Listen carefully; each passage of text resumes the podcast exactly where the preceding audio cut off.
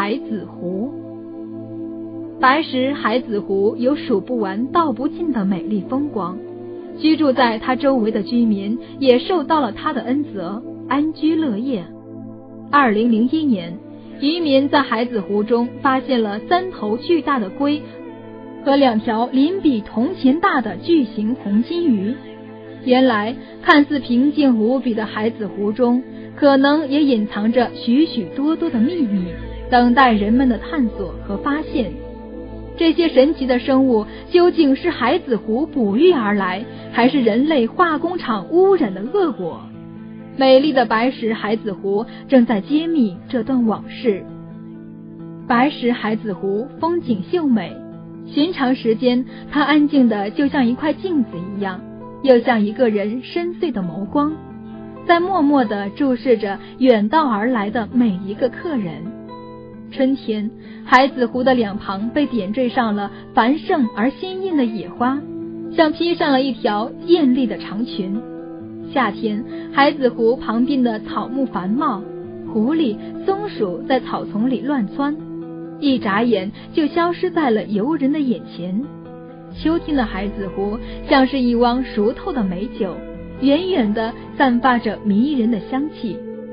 冬天的海子湖则是候鸟们的乐园，许多前来过冬的鸟儿们都在这天堂找到了自己的栖身之地。关于此地的传说也有不少。据说海子湖原本是一池普通的湖水，一个美丽的仙女途经此地，觉得太过劳累，就在这湖里沐浴。从此以后，这里就被沾染了仙气。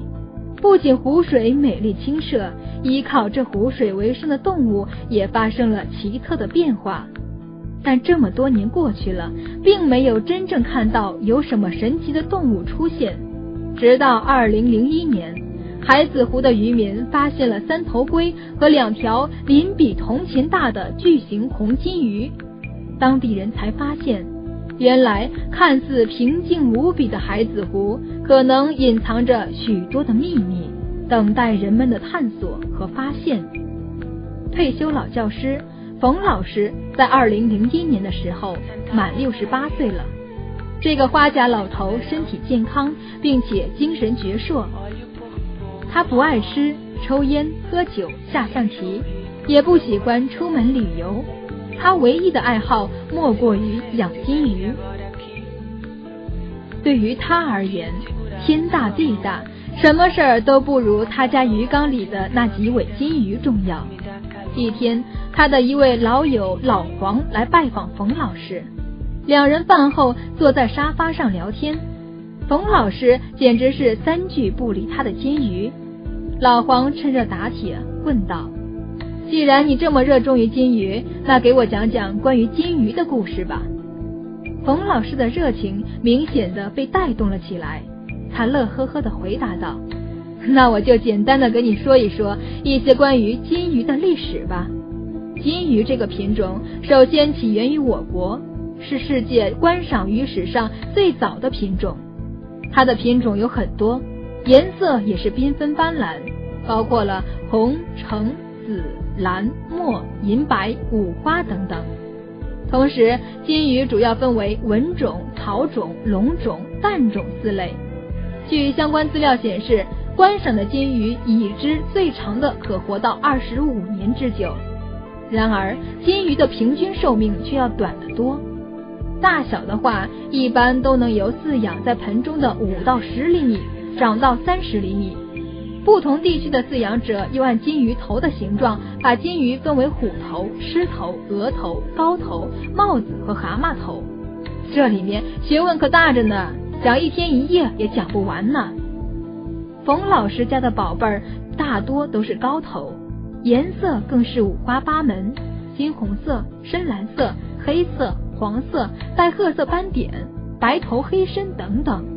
如同冯老师一样的养鱼爱好者。大多喜欢花鸟市场，对于有鱼的地儿更是亲密，因为家里靠近海子湖，在公园里，冯老师也时常和同样饲养金鱼的几个老朋友谈谈他的养鱼经。老黄做客的第二天早上，习惯早起的冯老师手握着两个实心小铜球，哼着京剧的小曲儿，到公园附近转悠转悠。这不，远远的他就听见了老黄爽朗的笑声。冯老师凑上前去探个究竟，原来是几个退休老教师正在谈论近几天发生的奇趣怪事。老黄一见冯老师来了，也乐了，忙道：“你听说了吗？前几天海子湖有人捞着了可奇怪的东西嘞。”冯老师好奇的问道：“是什么奇怪的东西？会不会就是比一般的海龟更大的乌龟之类的呀？这些东西以前不也是发生过吗？”老黄忙道：“嗨，这你就不知道了吧？我听说的那可是金鱼，两条，那种巨型金鱼。”据说鱼鳞比铜钱还要大呢，浑身都是金红色的，鱼鳞更是闪闪发亮。冯老师的好奇心被勾了起来，有那么大个儿，会不会是其他流域的鱼，还是外来物种？老黄回答：“老伙计，我还骗你干啥？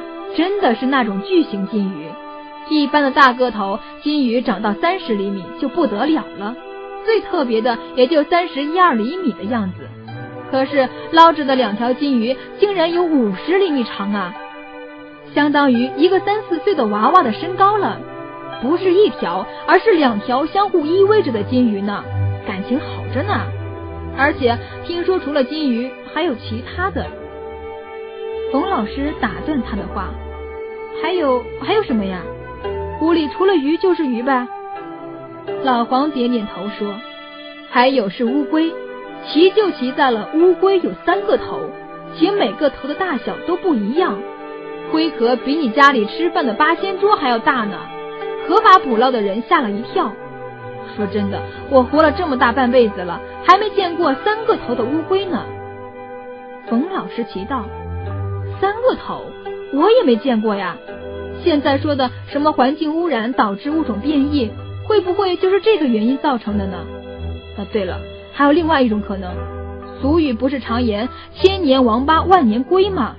捞着的这头乌龟，难道是龟仙人？沧海桑田，想必活了少说有几千年了吧？老黄想了想，说道：“第二种推断不成立吧？退一万步来讲，怎么会有活了几千年的乌龟？那不成精了？”倒是第一种说法，物种变异更加靠谱些。听一些专业人士分析，可能是两个不同种类的乌龟杂交，在污染严重的水域产卵，不可避免的就造成了基因变异。但是又没有足够的证据来证明这个猜想。这么庞大的生物在哪儿不得受到关注？为什么非得在海子湖被人捕捞上来？冯老师问。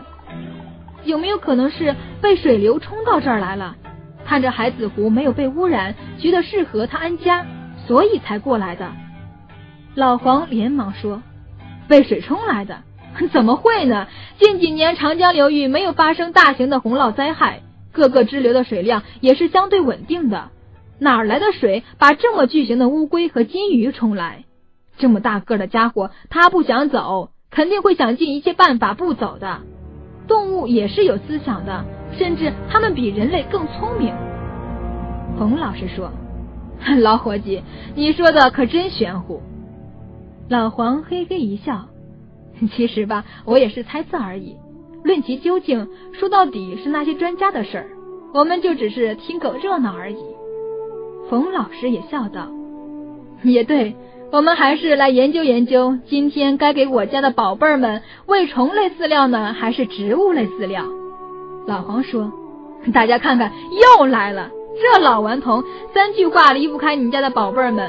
昨天我倒是在花鸟市场看到几尾不错的品种。”冯老师，那赶紧说说呀。平静祥和的一天和往常一样，像冯老师这样的当地的鱼类爱好者。很多都听说了海子湖的这件奇事，还有不少人到近前去看个究竟，希望能见识到那些神奇而巨大的龟和金鱼。